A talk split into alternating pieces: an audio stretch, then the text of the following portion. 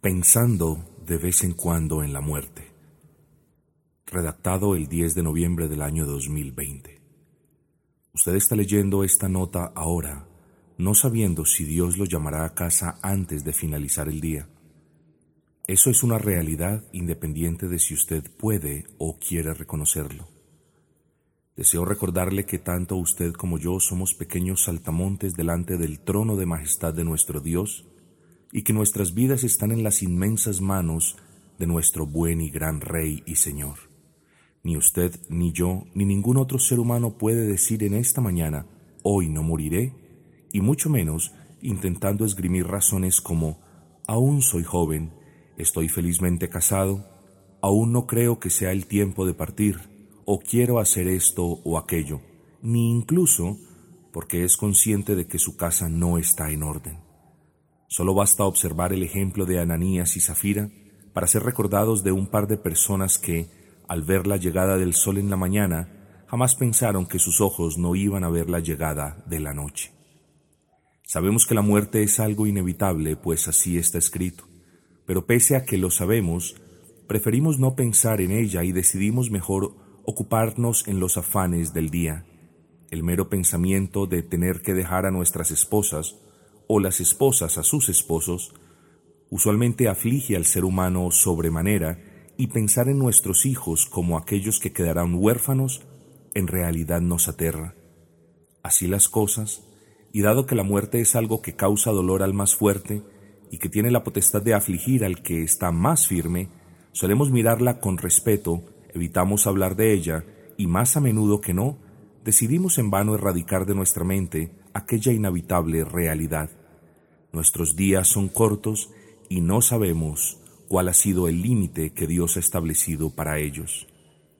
Pero al rehusarnos a no pensar en lo único inevitable en la vida, que es la muerte, es probable que nos estemos negando la oportunidad de poner las cosas en la correcta perspectiva, de priorizar aquello que hemos estado dejando para después y de recordar que debemos hacer lo bueno, no mañana, pues no sabemos si llegaremos a ese mañana, sino hoy que aún tenemos aliento de vida.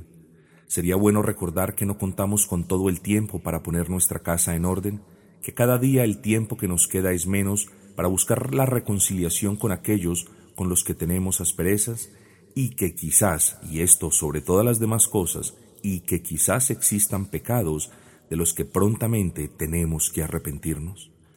¿Acaso podrás decir con plena certeza, mañana haré lo que no quise hacer hoy?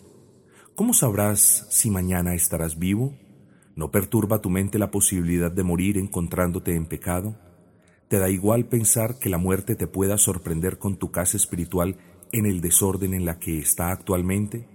¿No tiemblas pensar en la muerte sin haberle dicho a quien amas te amo o rehusándote a decirle a quien has ofendido perdón?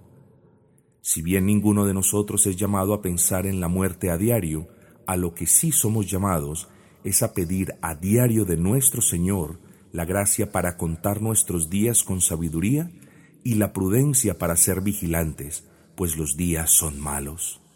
Y aunque admitimos que pensar en la muerte no hará que seamos más sabios o más vigilantes, lo que ciertamente hará, si es que pensamos en ella como aquella realidad inevitable establecida por el Señor a causa del pecado, es recordarnos que nuestros días tienen un límite y que ese límite quizás pueda ser hoy mismo. Negar de tajo la posibilidad de que el límite de nuestros días sea hoy equivaldría a hacernos como el omnisciente y a desafiar a aquel que conoce el término de ellos. Como creyentes pensar en la muerte no debe atemorizarnos.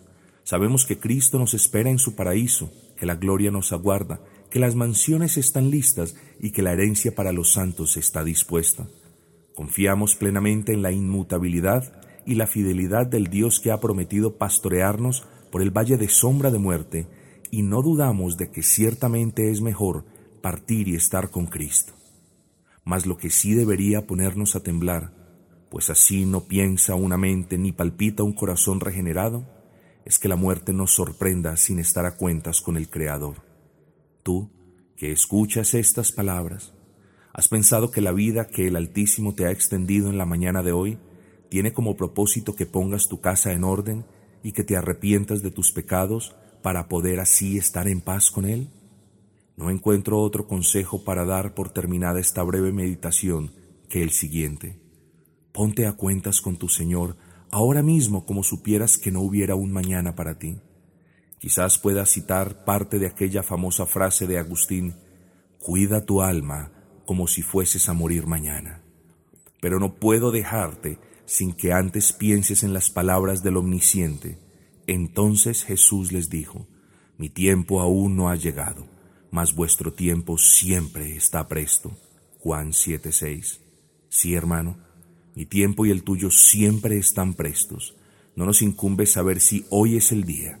Solo debemos ocuparnos en estar a cuentas hoy mismo con nuestro buen y gran Señor, por medio de la fe en nuestro Señor Jesucristo. Vengamos pues a Él, pidámosle perdón. Él está siempre presto a perdonar a sus hijos y hallemos en Él el reposo que tanto necesitan nuestras almas.